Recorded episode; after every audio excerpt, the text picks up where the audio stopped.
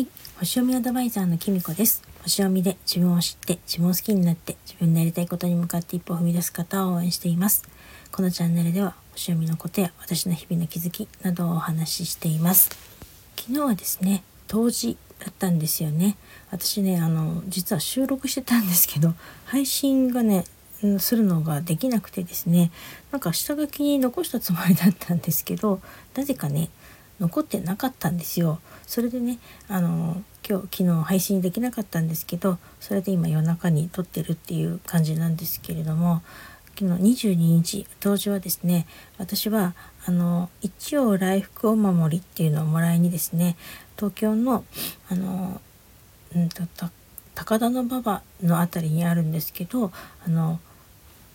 ね、穴八幡宮っていうね神社の方にあの森キムちゃんとお参りに行ってきました。あの正確に言うとねお参りはちょっとできなかったんですけどあのお守りをいただきに行ったって形ですかね、うん、でも初めて行ったんですけれどもすごく混んでてですねあの本当初詣かっていうぐらいねもう駅を降りたらみんな同じ方向に歩いていくのですぐ分かったんですけど本当にねはあのまず神社に入るまでにすごく並びましてそれであのいただくんですけれども私あのこの「一応来福」っていうね言葉がとても好きで昔から。あの、まあ、どういう意味かっていうと悪いことが続いた後に幸福があのこう待っているっていうかね幸福がやってくるっていうのことをねあの一応来福っていうんですけど私が今日あの今回のお守りは来福の服がこうあのなんかの行人弁の服になってるんですけどまああの言葉によってはねその服が幸福の服だったりとかするものもあるんですけど今回のこのお祭お守りに関しては一応来福っていうこの行人弁の服でまた帰るっていうねあの言葉になっています。であのちょっとこのお守りですねとてもなんか強力らしくてなんかお祭りする日とか時間とか決まっているのか決まってるんですよ。これあの今日の当時から節分までの間にあの八幡宮の社殿であのいただけるんですけれどもその期間しかもらえなくてなおかつですねそのお祭りする日がね当時か 大晦日か節分ってねもう決まってるんですで時間とかも決まってるのであの今日やるあの実はやろうと買ったから22日に買ったからやろうと思ったんですけどいろいろあってですね 私その時間を超えてしまってでだから今ここで収録してるんですけどあのお祭りすることできなかったのでまた大晦日にあのやりたいと思います。ちょっと前からこの実は穴八幡宮のことしていたんですけどなかなか行くタイミングがなかったんですけど今回ねたまたまあの森キムちゃんと一緒に神社に行こうっていうお話出てですねせっかくあの当時の日がお互い都合がいいのであればと思って思い切って言ってみたんですけど快く森キムちゃんがですね行こうって言ってくださったので本当に嬉しかったです。でその後ですねあの上野のあの東照宮の方にも行ってお参りしてきてあのすごく私ね上野って結構よく若い時から行ってたんでですけどあの東照宮はね多分行ったことなかったなって思いました。改めてね上野公園ってこんなに広いんだなっていうことをね今回久しぶりに知りましたね。なんかあの頃結構若い頃20代ぐらいの時はよく行ってたので結構歩き回っていたんですけどああこんなに山坂あるところだったんだななんてねちょっとあの改めてびっくりしました。それでねその後実はですねあのあのとっても素敵な方と待ち合わせしてくださってその方がですねエンディングノートナビゲーターの赤さんっていう方なんですけれどももうスタイフでねとっても有名な方ですけれどもあの以前私本を買わせていただいてであの森久美ちゃんがですね紹介してくださったんですけどその後3人でですねなんとですねお昼からあの一杯やることができましてですねあのいろいろお話できて本当に楽しかったです。私もね本当自分の昔話がこんなに受けるとは思わなかったんですけれどもあの改めてですね自分のね若い頃の話とかできてすごく楽しかったです。であの本当に、心の広い方で赤さんでお話もすごく素敵であの本にサインもしていただいたんですけれども本当字も綺麗で本当宝物だなって思いました。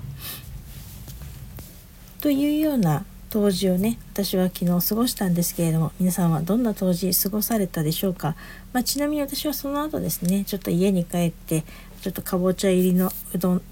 作って食べたんですけれども本当にねだいぶ冷え込みが強くなってきましたから風邪などひかないように気をつけていきましょうね。あの星最後にね星読み的に言うとですね冬至っていうのは春分でスタートさせる前にあのの3ヶ月になるのでそこはですね秋の秋分に実りを迎えた後に今度その次の春分に向かうまでにあの春分で始めることとかその目標をねこれからの目標を立ててその間この3ヶ月間の間冬至からこの春分までの間にあの今度はあのと何て言うのかな。基盤を作るっていうかいろんなねテーマを決めてコツコツとですね土壌を作る時期なんでなんかあのそんなに大きなことじゃなくていいと思うんですけど何かねあのこのスタートさせるための前にあのまずこう種を春分に種をまくんですけどその前に地ならしをするっていういろんなことを学んだりとか経験したりとかしてですね準備をこう種まきができるように畑を耕していくっていうような時期になります。であの今回のこの当時のチャートですねすごくいいチャートだななんて個人的には思っていてあの何ですかな来年とか達成したい目標を立ててですねできることから一つ一つ着手始めていくとですねちょっとこう可能性を広げることがね春分にできるんじゃないかと思うんです。あだから新しいことを学んだりとかあのまあ新しいあの何か人間関係を築いたりとか何かね一つ少しそんな大きなことじゃなくていいと思うんですけどやあのコツコツやっていくと確実にこう形になるよっていうようなチャートになっているので是非ですねあの自分で叶えられるような目標をですねこの3ヶ月間の間のことも立ててその先の春分の先の大きな目標をね立ててそのためにどうやってあのこの3ヶ月を過ごすかっていうこととか考えていただければいいんじゃないかなと思います。なんかちょっと分かりにくかったかもしれないけど